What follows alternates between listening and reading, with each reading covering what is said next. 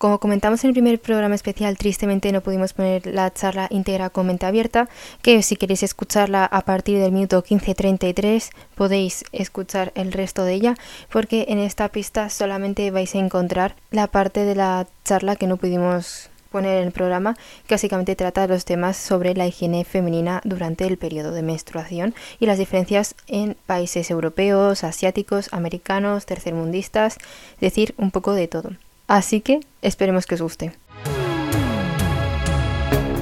En la tertulia de hoy nos acompañan dos componentes de Mente Abierta, que son Laura Vega y Ana Belén. Y vamos a hablar sobre temas de la salud mental, que es un tema tabú, como muchos sabéis, que nosotros también lo hemos tratado alguna vez. Y como ellas en su programa están especializadas sobre todo en estos temas, pues qué mejor que estar con mente abierta para hablar sobre la salud mental. Había leído que lo de el principal problema que tenemos las mujeres, bueno, que no es un problema, eh, es la regla y los síntomas de esta que pueden causarnos estrés, depresión y todos estos problemas mentales también. Y que esto en verdad viene agravado por otras cosas que todavía no se saben lo que es, porque en sí estudios demuestran que la regla no debería dar tantos dolores físicos o mentales ni antes, ni durante, ni después de estar en el periodo menstrual. Y que en países tercermundistas está mucho menos desarrollado la ayuda que se le da a las mujeres sobre estos temas, o sea,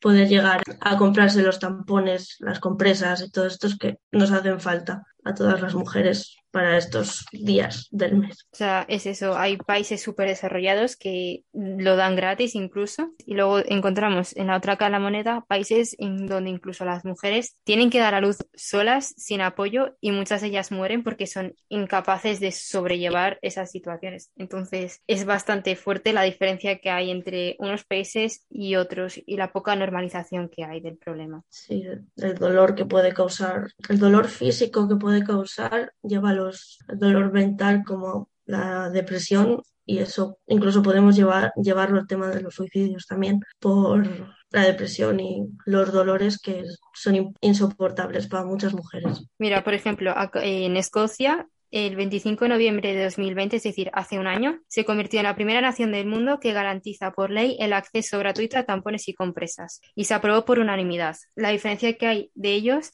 a el presupuesto que supone para otras mujeres en el resto del mundo y otras que ni siquiera tienen acceso a esto. Y luego el hecho de eso, pues que hay mujeres que lo pasan muy mal, de dolores, de no poder levantarse de la cama y claro, si tienen que ir a trabajar, no está normalizado lo suficiente como para decir, oye, mira, me pasa esto, que debería ser como, tengo fiebre, no puedo ir a trabajar, lo mismo. Y hay muchas mujeres que se tienen que levantar a pesar de los dolores o de, incluso hay gente que tiene hasta vómitos y tienen que ir porque no, vamos, no está, pues eso, normal normalizado ni cubierto como para decir, vale, pues quédate en casa y no vengas o lo que sea, no. Y relacionado con eso, el embarazo, o sea, la presión psicológica que sienten las mujeres por ser madres y también la presión psicológica a la hora de encontrar trabajo. La típica pregunta de, ¿tiene usted pensado ser madre en un corto o largo plazo? ¿Por qué ellas tienen que sufrir, o sea, nosotras tenemos que sufrir la presión social de soy o no soy madre para poder o no poder trabajar en cierto puesto, en cierta empresa? ¿O el por qué